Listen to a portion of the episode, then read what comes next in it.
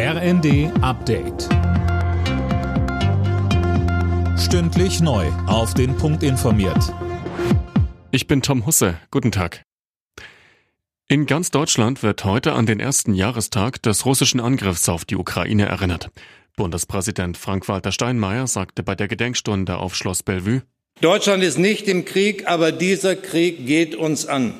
Der russische Überfall hat uns in eine überwunden geglaubte Zeit gestürzt. Russlands Angriffskrieg hat die europäische Sicherheitsordnung in Schutt und Asche gelegt. Die ersten Leopard 2 Kampfpanzer sind in die Ukraine geliefert worden, und zwar aus Polen, berichten örtliche Medien. Die ersten Leopard-Panzer aus Deutschland sollen nächsten Monat dann Kiew übergeben werden. Gerade läuft die Ausbildung der Soldaten im niedersächsischen Munster.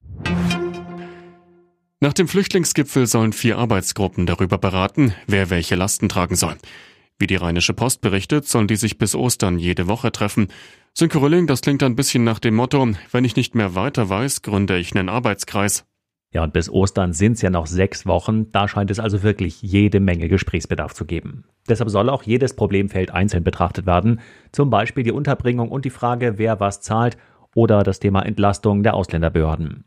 Auch die Integration der Menschen soll extra behandelt werden, genauso wie die Begrenzung irregulärer Migration und Rückführungen. Ostern soll es dann ein Spitzengespräch mit Kanzler Scholz und dem Ministerpräsidenten geben und dann sollen Lösungen auf den Tisch. Der Chemieriese BASF streicht weltweit fast 3000 Stellen. Das teilte der DAX-Konzern heute mit. Am Standort Ludwigshafen fallen 700 Jobs weg. BASF leidet unter den durch den Ukraine-Krieg gestiegenen Rohstoff- und Energiepreisen.